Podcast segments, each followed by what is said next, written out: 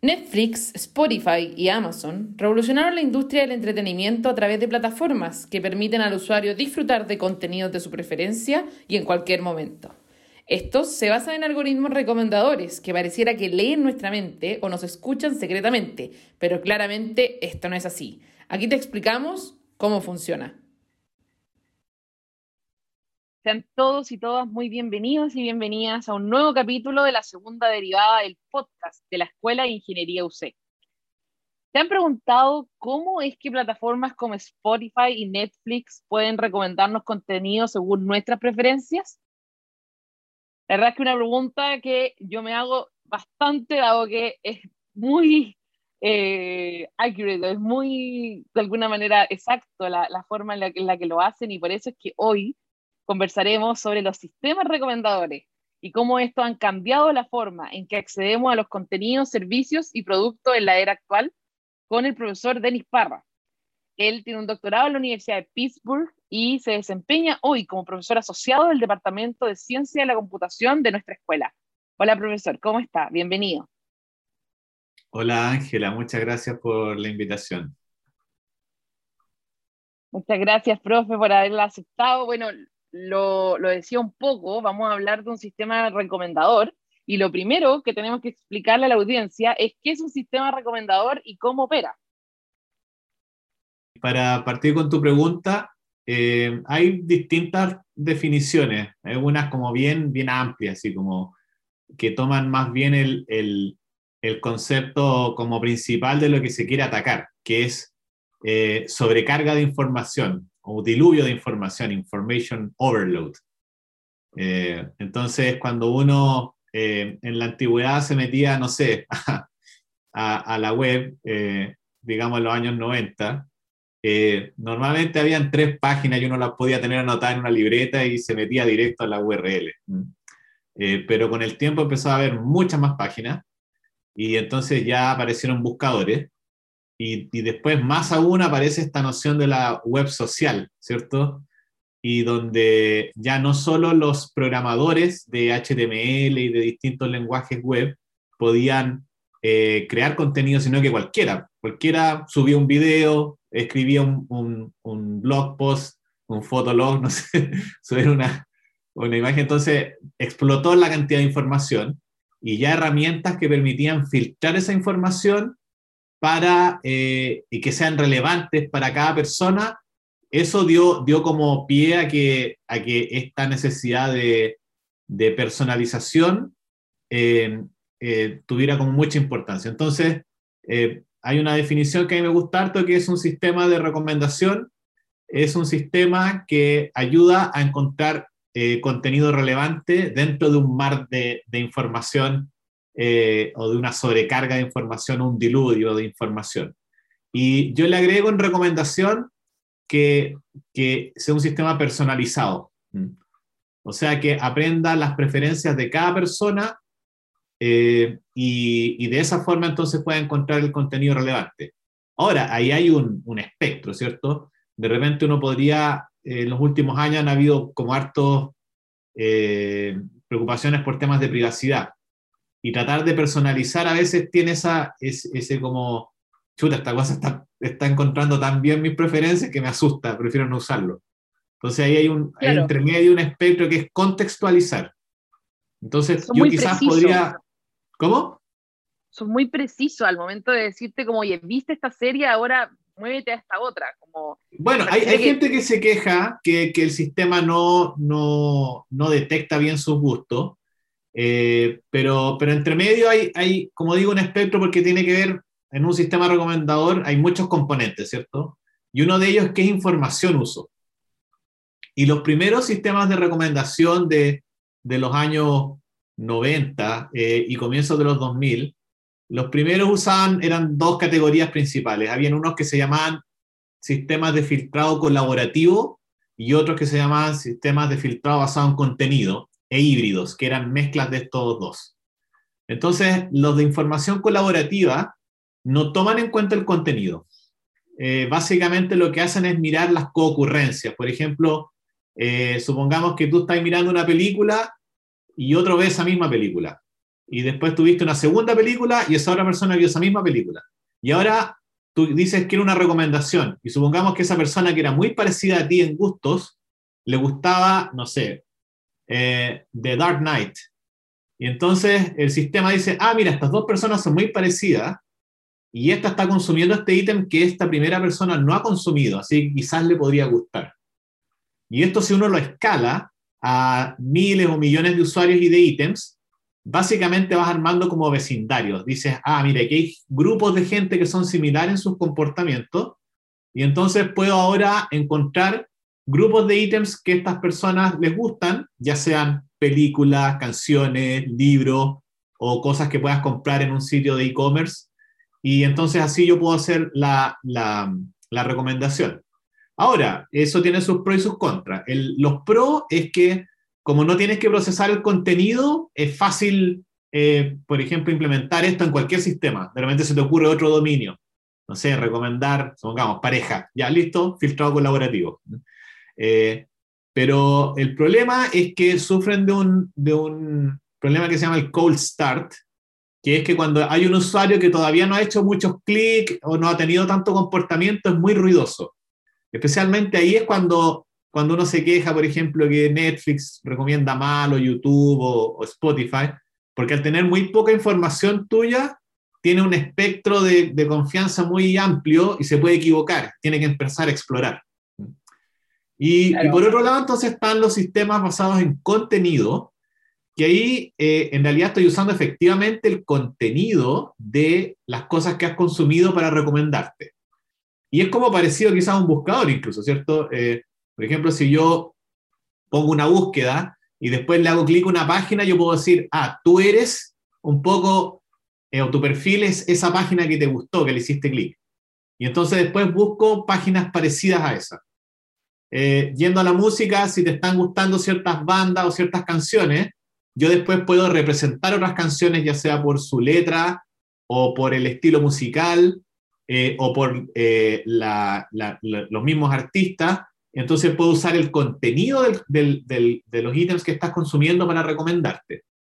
Y por un lado, esos sistemas eh, evitan al menos el, el cold start del lado de los ítems, que llegan ítems nuevos que nadie los ha consumido, nunca van a ser recomendados en filtrado colaborativo o van a ser recomendados con error. Pero si tengo una buena descripción, por ejemplo, tengo la banda, el género, el tipo de música, he procesado el audio incluso, puedo recomendarlo más o menos rápido y bien. Eh, pero el problema es que ese tipo de recomendación, si uno no la, no la tunea más o menos bien, puede dar eh, pie a este efecto que se llama el filter bubble, estas burbujas de información en que se critica mucho últimamente que yo, no sé, pues me meto a Twitter y, y me gustan, hago like a los puros tweets de mi tendencia política y después el sistema me recomienda solo eso y empieza como a crear a nivel del sistema polarización. Gente que está hablando dentro de una cámara de eco de sus temas y no te permite acceder a la diversidad de opiniones y contenido que hay en redes sociales y en la web en general. Y los híbridos entonces tratan de combinar las fortalezas de ambos y de evitar las debilidades que tienen cada uno de estos approaches. Así que esa es como la, la definición general de los sistemas de recomendación. Claro, y de todas maneras, estos sistemas funcionan siempre y cuando nosotros los alimentemos más y más, ¿cierto? O sea, no, no hay forma de que, de que puedan funcionar sin, sin parte de nuestra información y por eso algunas cosas como el, el documental de Netflix, de Social Dilemma y otras cosas que hablan de la privacidad y cuánto nosotros le podemos entregar a estos sistemas. Ahora, por otro lado, mientras menos les traigo, menos recomendación buena va a ser. Y, y con respecto a los algoritmos, que sumo que siempre están en perfeccionamiento constante, en la pandemia hemos visto una explosión del uso de plataformas recomendadoras. O sea, hoy día cada una de las, de, las diferentes compañías de entretenimiento está sacando una, una plataforma eh, propia para poner su propio contenido. La gente está usando más Netflix, pero también está usando Prime Video, también está usando Disney Plus, también está usando Warner y así. Entonces, ¿cómo, cómo eh, de alguna manera estos sistemas recomendadores, estos algoritmos, se han ido adecuando a un público cada vez más sediento por este tipo de contenido. Uh, hay un problema porque una cosa son los algoritmos y lo otro la disponibilidad de contenido. Eh, y lo otro que yo hasta ahora he, he, dado la definición desde el punto de vista del usuario, ¿cierto? El usuario queremos eh, darle contenido relevante, eh, pero ¿qué pasa desde el punto de vista del, del productor de contenido o del, del, que vende con la plataforma, ¿cierto? y, y una, una, perspectiva que no toma en cuenta, por ejemplo, el documental de Social Dilemma, por ejemplo, es que cuando uno habla, no, no me voy a referir inicialmente a la parte de privacidad, pero sí al sesgo. ¿ya? Que supongamos que yo podría reclamar, dado un sistema, supongamos, de recomendación de trabajos, que el sistema detecta ciertos perfiles y dice, mira, yo creo que a ti te, te conviene postular a estos trabajos. Y eventualmente podría pasar que la persona se sienta discriminada. Podría decir, ¿por qué no me recomendaron estos trabajos? Y quizás el sistema, como no tiene sentido común, es simplemente un algoritmo, eh, diga, ah, es que a estos trabajos postulan hombres, no. Entonces, como tú eres mujer, o, incluso no, no, necesita que esté la variable mujer, eh, puede que esté correlacionada con algunas cosas eh, y, y, otras variables, y entonces finalmente termina dando una decisión de ese tipo. Ocurrió en Amazon, de hecho, Amazon tuvo un sistema de recomendación para, para, para, personas que estaban postulando a cargo y, y, no, no dejaba mujeres en algunos cargos porque nunca postulaban mujeres, pero no quería decir que hubieran mujeres que, que fueran eh, perfectamente capaces y muy buenas de, de, tomar esos cargos. O sea, ahí hay un tema complicado y además está, volviendo al tema del, del lado del, del creador de contenido o del que provee el servicio de recomendación, que a veces ellos también se pueden ver discriminados por ejemplo, que si tú ves después la recomendación, no a nivel de usuario, sino que en términos generales, eh, que generalmente el sistema tiende a recomendar, por ejemplo, libros de hombres y no de mujeres. Y si uno eh, considera grupos protegidos, yo quisiera que tengan como la misma probabilidad de ser recomendados. Entonces, se empiezan a complejizar un poquito las cosas, ¿cierto? Lo otro que tú mencionas, plataformas. Normalmente hay ambientes de recomendación, no un recomendador. Eh, para ejemplificarlo, el caso de LinkedIn, tú si buscas, te empieza como a completar la, de la búsqueda. Dependiendo si estás buscando un nombre de una persona, una empresa o un cargo, eso tiene un sistema de recomendación. Ahora, que te recomiende personas para conectarte, ese es otro sistema de recomendación que te recomiende trabajo, otro sistema de recomendación. Entonces, en realidad hay, no es uno solamente, ¿ya? son varios sistemas y que, y que están interactuando. Sistemas de búsqueda que esperan que el usuario de manera proactiva ponga una, una keyword, un texto para buscar, y el de recomendación que es proactivo, que trata de aprender por sí solo y tiene que elegir el contenido. Y otra cosa que se está investigando más últimamente en qué momento entregarte ese contenido. Porque a veces el momento en que todo el contenido puede tener tanta importancia como el contenido mismo que te estoy dando. No es lo mismo que yo te recomiende cierta música, y aquí volviendo al tema del contexto, si es que estás, si es que yo detecto que estás haciendo deporte, ahí te puedo poner Idols de Tiger, eh, o si estás estudiando, tú probablemente quizás un jazz mejor, algo instrumental sin voz, sea más adecuado porque te va a ayudar a concentrarte. Entonces, eh, como puedes ver, no hay solamente una cosa de algoritmo para que escale, para entender preferencias, hay además que entender el contexto, tu idioma, eh, en qué momento del día estás, si es que vas en el auto, estás en la hora de trabajo, y también hay este balance entre eh, cantidad de información que yo puedo acceder y para, para hacer una recomendación muy buena, pero también eh, cuidado de la privacidad para que la persona no se sienta invadida en cuanto a, cómo se está usando esta información y, y, de repente, no sé, pues quizás se pueda estar vendiendo esta información y, y tú no seas, eh, no, estés como controlándola, que en, parte la ley GDPR en Europa trata de, de controlar eso. Ahora, profe, para saber que yo puedo estar estudiando o que estoy haciendo deporte, es necesario igual que Spotify, por ejemplo, se vincule con otras aplicaciones. Si yo estoy usando la app de Night Training para poder hacer abdominales, ¿cierto?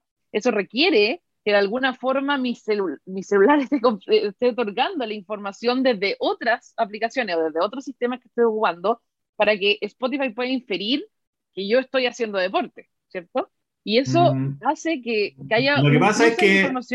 A ver, es que justamente aquí uno ve que, que cuando uno habla de sistemas de recomendación, en realidad uno ve que todas las otras aplicaciones y tecnologías tienen que ver al final. Entonces, primero, eh, tú dices, ah, es que tiene que acceder a otros datos. La verdad que no. Basta que tú, eh, por ejemplo, eh, suponte, a la gente, la misma gente crea, crea, por ejemplo, una playlist y dice, playlist para correr, para jogging, para hacer deporte. Y entonces, si, si Spotify ve esas playlists y ve las canciones que se repiten, dice, ah, mira, la gente cuando hace deporte escucha estas canciones. Ahora, eso lo hicieron, no sé, mil personas, cien. Después, cinco mil más se suscribieron a estas listas. Ahora, tú eres muy cuidadoso, así que tú no, no haces listas, no les, les, pones nombres raros, les pones un hexadecimal así al, al nombre de la lista para que, para que nadie cache qué estáis haciendo. Pero resulta que en la lista, donde tenía hexadecimales, tienen las mismas canciones que otros usan cuando hacen deporte. Es como un filtrado colaborativo. Entonces al final, cuando te pones a escuchar esa música, el sistema dice, mira, con cierta probabilidad, lo más probable es que esta persona esté haciendo deporte, no importa que no me diga el Fitbit o, o que esté vinculado con otra. Entonces, ¿qué pasa? Que cada una de nuestras acciones en las redes sociales, en Internet, con apps, de alguna forma delata nuestro comportamiento, nuestras actividades. ¿ya? Lo que es un poco random es que, bueno, en general también ahí uno puede entender por qué a veces uno dice, oye, es que no puede ser esta cuestión, está demasiado precisa, me están leyendo el WhatsApp, me están leyendo esto o están escuchando. No puedo decir que no lo hacen porque no tengo certeza, pero sí te puedo decir que hay muchas cosas que se pueden detectar solamente por tus trazos en Internet. ¿ya? Hay, por decirte una cosa, un paper muy, muy, el paper técnicamente es muy bonito, eh, pero igual es de, de preocupación, de, de, John Kleinberg, del año más o menos 2014, que mostraba cómo eh, eh, una persona en Facebook que tenía ahí sus contactos de amigos, tú podías inferir sin que pusieras el estado cuál de esas personas era tu pareja. ¿Ya? Hasta ahí, bueno, ok, ya puedes inferir cuál es mi pareja. Y, pero la, la, parte interesante del estudio era esta, que de repente el algoritmo decía, esta es tu pareja, ¿ya? y se equivocaba. Pero cuando se equivocaba, lo que ocurría era que dentro de un rango de dos, tres meses tú terminabas. Porque no estaban las condiciones estructurales en tu red social para que tú mantengas esa relación. Y eso a mí me quedó como, wow, o sea, este algoritmo, si cuando predice tu pareja, le achunta, y cuando no le achunta, es porque en realidad no están las condiciones sociales y estructurales para que tengáis esa, para que esa pareja sea sustentable. Aquí voy, a que hay información que tú provees que también los sistemas la pueden obtener a través de estas conexiones y, la verdad que la usan y son muy útiles, la verdad, sí. El hecho de que Facebook tenga cookies y plugins en todas las páginas. Y entonces, no solo sabe lo que estás haciendo cuando estás en WhatsApp o en Instagram o en Facebook, también cuando te metes a la página del diario y hay ahí un link que, que envía información a Facebook, también sabe qué, qué noticias estás leyendo, etc. Pero mucha información se puede inferir. Entonces, están los datos, eh, o sea, que, tú puedes obtener, porque la gente te los da, y son muchos, y también están los datos que tú puedes inferir y esos datos te sirven para armar el perfil del usuario. Ese perfil te puede servir para hacer recomendaciones más precisas, eh, pero también te puede servir de pronto para que, no sé, como en el caso de, de, de está más o menos probado que Rusia influyó en las elecciones cuando ganó Trump. Y ahí ellos simplemente, no es que se hackearon ningún sistema, dijeron, oye, hagamos unas 100 noticias a mano, ¿ah? no, no, no con Machine Learning ni nada. Pero queremos mandar la gente que tiene 30 años de edad, que vive en este estado, en este county, que cree en conspiraciones y que le gustan estas películas y estas canciones, y el sistema tiene toda esa información. porque Facebook es el mejor perfilador del mundo de las personas, por la información que le dan y por la información que puede producir.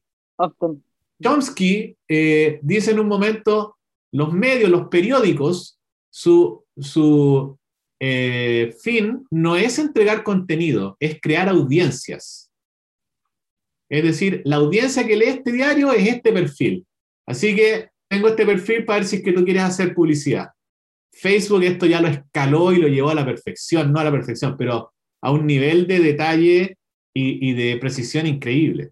Y ahí están, por un lado, todas las posibilidades y también los peligros que después involucran nuestra democracia. Entonces, partiendo de una cosa tan sencilla como, mira, quiero filtrar información que llegue de manera relevante, eh, la, cuestión ha escalado increíblemente. Eh, puede ganar un presidente en un país, puede perder un presidente. Puede, puede influir, puede ser un factor importante. Exacto. Profesor, Spotify ha hecho varios avances en sistemas de recomendación, incorporando objetivos tales como la diversidad artística, recomendar canciones, por ejemplo. Eh, ¿Qué rol tiene la elección de objetivos en las consecuencias de, de estos sistemas? Eh, a ver, no, no, sé si entiendo bien tu pregunta, quizás la puedes refrasear mejor. Es que al final lo que hace Spotify es elegir eh, recomendaciones, ¿cierto? Combinando relevancia y alta diversidad, lo que es bastante novedoso en términos artísticos. Entonces, de, de, alguna forma, como, como, ¿qué rol cumple esta asignación de objetivos en los sistemas de recomendación? Ah, ok, ok. Ya, te refieres, eh, ya, es bien importante lo que estás preguntando, porque también un poco históricamente los primeros sistemas que, eh, que trataban de optimizar, en el fondo. Porque claro, uno, uno en términos así como generales, uno dice, yo quiero optimizar la satisfacción del usuario. Pero ¿cómo, ¿qué es la satisfacción del usuario? Como un concepto abstracto que puede medirse de diferentes formas. Entonces, en, los primeros sistemas eso se medía con las estrellitas. Si un usuario da cinco estrellitas, cuatro, tres, bueno, mientras más estrellitas da, más satisfecho, menos estrellitas, menos satisfecho. Así que tu algoritmo trataba de predecir el rating, la, la cantidad de estrellitas. Y eh, eso se vio especialmente como enfatizado en la época del Netflix Prize, que ahora es común ver plataformas como Kegel, donde hay un montón de desafíos en línea, te pasan datos, tienes que hacer una, compites con otros equipos en el mundo o personas, simplemente individuos, para clasificar, no sé, el, el, el, score credit, ¿cierto? El, puntaje crediticio y después te ganas una plata, ¿cierto? La, la, primera gran competencia que hubo fue el premio Netflix. En esa época Netflix no tenía una plataforma en línea. Ellos te mandaban los DVD a la casa. Eh, yo, yo tenía Netflix y me acuerdo que me metía a la página y decía, quiero ver estas películas, y bueno, allá en Estados Unidos funciona súper bien el, correo. Y el otro día. Era como Blockbuster. Los, los, los, DVD. Claro, sí, Blockbuster. Pero Blockbuster tú ibas al lugar. Acá te llegaban por, por correo. Y veías la película y el sobre estaba como bien diseñado, entonces tú después metías de vuelta el DVD lo mandabas, de, de regreso lo ponías en el, en el, buzón de correo. Y entonces estos gallos tenían un, un, un, eh, un algoritmo que se llamaba Cinematch y querían mejorarlo, así que dijeron, mira, vamos a, a anonimizar las personas, pero vamos a, poner el primer dataset grande, claro, los datos en esa época grande eran de mil, diez mil usuarios o eh, transacciones, aquí habían un millón.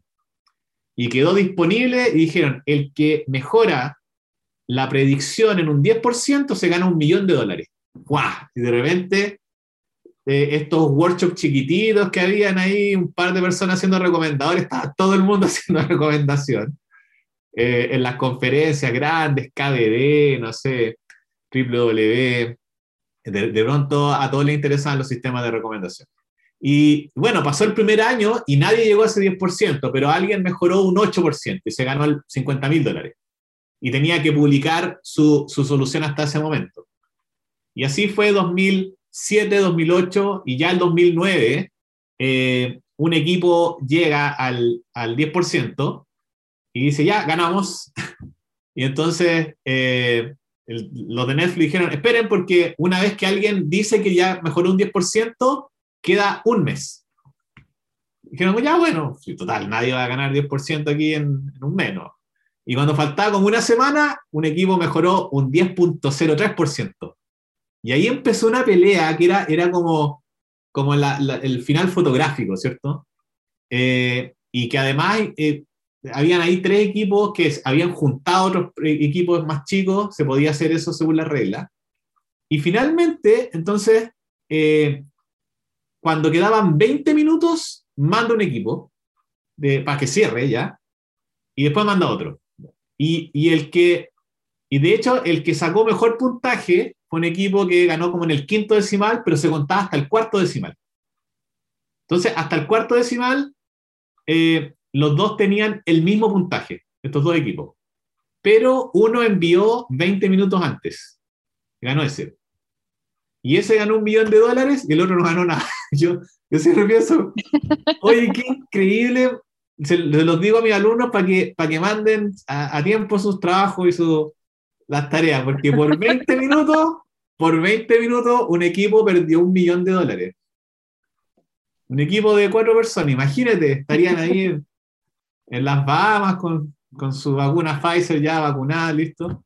Eh, bueno, eh, entonces el, el, el, tema sí, volviendo a medir la tremenda vuelta, ¿cierto? El tema es que en esa época el foco estaba en, en que la satisfacción era el rating, era predecir el rating. Pero después empezaron a salir estudios que mostraban que mejorar la predicción del rating en un porcentaje chiquitito no se correlacionaba con mejor satisfacción. Y ahí estudios chiquititos que habían empezado a tomar más fuerza, como oye, parece que además hay que hacer cosas diversas. Porque tú podrías recomendar algo muy preciso, pero que para el usuario era obvio. No necesitaba un recomendador para que me diga que tengo que ver Star Wars 2 si es Star Wars 1, ¿cierto? Ya. Cosas novedosas igual. No solo diversas, novedosas. Y ahí aparece otro concepto que ese tampoco es fácil de capturar, que se llama serendipia, que es que tú por casualidad descubres algo y que es increíblemente relevante e importante para ti, pero sin que ti te hubiera dicho nadie nada al respecto. Entonces, ese es el fin último de un recomendador, como que, mira, yo lo hubiera preguntado a, mis amigos, a, a, mis contactos, lo hubiera buscado en Google, no lo hubiera pillado, lo pillé solo gracias a este recomendador. Ese es el fin último. Y entonces este concepto empezó a, a ya permear más, de que entender la experiencia del usuario en un sistema de recomendación requiere más cosas, requiere preguntarle a las personas. Y, parte de mi investigación en, mostrar visualizaciones interactivas, en hacer estudios con usuarios, tiene que ver con eso, con hacer el algoritmo, pero después evaluarlo con personas, no solamente con una métrica en un dataset. ¿ya? Eh, y, y, entonces, volviendo ahora a Spotify, creo tu pregunta. Spotify eh, entiende bien la experiencia del usuario, y ellos tienen como distintas como lugares para acceder a estas experiencias como más diversas o menos. Entonces tienen este Discover Weekly, que ahí tú sabes que vas a encontrar cosas que quizás no hay, eh, eh, no hay visto antes. Podría que algunas no te gusten nada y puede que otras te gusten y tengan esta potencialmente serendipia. Pero en tu recomendación normal no se la van a jugar tanto por algo tan diverso que podría que no te guste, porque podría ser que tú digas, ah, mejor me voy a YouTube, no a Google Play, porque parece que Spotify ya no me entiende. Así que hay ahí un balance bien, bien de cuidado. Y en esto entonces aparecen ya no solamente las técnicas típicas de, de aprendizaje máquina, que son el aprendizaje supervisado, donde tú das etiqueta, y el no supervisado como clustering, ya también se ocupa mucho eh, reinforcement learning combinado. Entonces, el aprendizaje reforzado o reinforcement learning la, el ejemplo típico que se da es este del, de DeepMind y su programa que compitió en el juego del Go contra Lee Sedol, el campeón mundial de Go, y le ganó. Y ahí había una estrategia en la cual esta inteligencia artificial va como, como intentando jugadas bajo ciertas reglas y trata de, ir aprendiendo cómo jugar en el camino. Y no es que yo le dé una cinco estrellitas o cuatro, sino que hay una especie de, de, reward o, ganancia que no es directamente el objetivo, el objetivo es ganar el juego, ¿cierto? Pero tú el reward es como que, mira, con este pasito, esta jugada, está un poquito más cerca del final. No, no, es, no es lo mismo como que yo quiero recomendarte y voy a tratar de mejorar el rating. Es como, mira, te, voy a premiar por hacer cosas que te acercan a este fin. Y bueno, y, y matemáticamente también es que son son funciones de pérdida eh, que no son diferenciables, así que tenéis que explorar nomás el espacio. Eh, en, el, en, el, departamento de computación va a llegar en agosto un profesor nuevo, que es un exalumno nuestro, eh, Rodrigo Toro, y él hizo su doctorado en la Universidad de Toronto en, en, en, esta área, en Reinforcement Learning, así que lo dejo acá por si le quieren hacer una entrevista. Lo queremos invitar. Lo deberían invitar, porque esa área de Reinforcement Learning tiene que ver con robótica, con el robot que está en Marte ahora, cómo va decidiendo y aprendiendo cómo moverse, eh, cómo el robot de este profe de, de, de, Álvaro Soto, el CIPED en el supermercado, va, va, va, cachando ahí por dónde moverse igual. Hay, hay harto de eso y es muy bonita esa área. Pero esto también se ocupa, se ocupa en recomendación. Entonces el recomendador va como, a ver, voy, voy a ir testeando, te voy a ir tirando algunas recomendaciones voy a mostrarte cierta interfaz de manera diferente y voy viendo cómo esto va, va eh, voy recibiendo tu feedback. Entonces, el, el, mecanismo tradicional, como que yo entro en un dataset, fine-tuneo, veo mi mejor versión, la pongo en producción y listo. No, aquí hay un proceso interactivo ahora también en que incluso se combinan estas técnicas. Hay deep reinforcement learning, o sea, hay aprendizaje reforzado donde las decisiones la siguiente acción la va tomando una red neuronal que está aprendiendo en, el tiempo, en tiempo real igual. Eh, entonces hay, hay, hay un, un, espacio muy bonito en esta área, también por el hecho de que al comienzo eran usuarios, ítems, interacciones, y el contenido normalmente que uno sabe era texto. Pero y ahora todos sabemos que, no sé, TikTok, eh, Instagram usan imágenes y video y audio. ¿Cómo puedo fácilmente meter todo esto en, en un sistema de recomendación? Si no es por las redes neuronales profundas, sería muy difícil.